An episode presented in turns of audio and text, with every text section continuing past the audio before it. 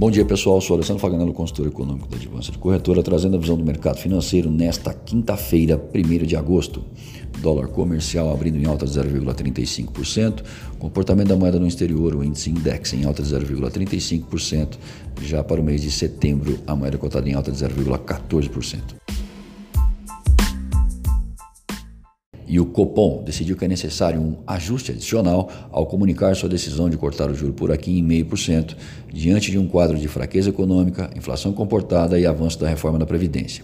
Resumindo, deixou a porta aberta para novos cortes, mesmo esclarecendo que os próximos passos dependerão da evolução da atividade econômica, balanço de riscos, projeções e expectativas de inflação. Nos Estados Unidos, o Federal Reserve optou por cortar o juro em 0,25, o colocando na faixa entre 2 e 2,25.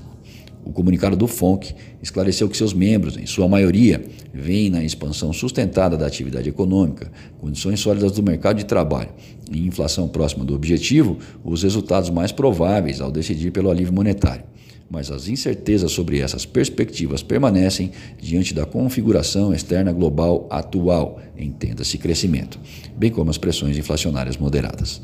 Poderia ter ficado por aí. Jerome Powell, presidente do Banco Central americano, após uma oratória explicativa confusa, deixou transparecer que o movimento não se trata de um ciclo de cortes que poderiam ocorrer à frente, se necessário, mas apenas de um ajuste pontual. Depois, quis deixar em aberto essa possibilidade ao afirmar que novos cortes poderiam vir. E, para terminar o desastre, diz que não se pode assumir que o juro não vá subir de novo. Além do mau humor dos agentes, também conseguiu um tweet de Trump como de costume, Powell nos decepcionou. Vale lembrar que a votação dos membros do FONC não foi unânime. Votaram contra a redução no juro dois membros. O resultado disso foi que o dólar inverteu sua trajetória de queda ontem. Bom, mas até as próximas reuniões em setembro, muita coisa vai acontecer. Vamos lembrar que o Congresso volta ao trabalho na semana que vem, trazendo consigo a finalização da reforma da Previdência em segundo turno, encaminhando-a ao Senado e, paralelamente, começam as tratativas em relação à reforma tributária e à agenda de privatizações. No calendário doméstico, saiu há pouco que a produção industrial brasileira registrou queda de 0,6% em junho, na comparação com o mês anterior.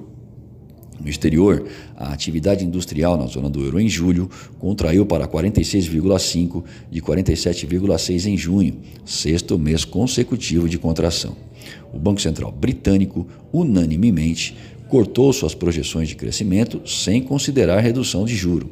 Na China, o Banco Central também optou por manter o juro, esperando para ver se suas medidas de suporte começam a estabilizar a economia o PMI de indústria do Caixin Market subiu a 49,9 em julho, de 49,4 em junho, pouco abaixo da marca de 50, que separa crescimento de contração.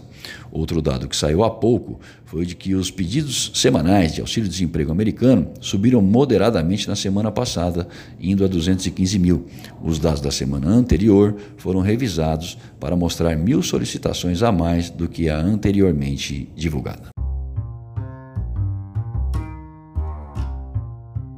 Acesse o panorama de mercado através do nosso site advancedecorretora.com.br. Fique bem informado e tome as melhores decisões.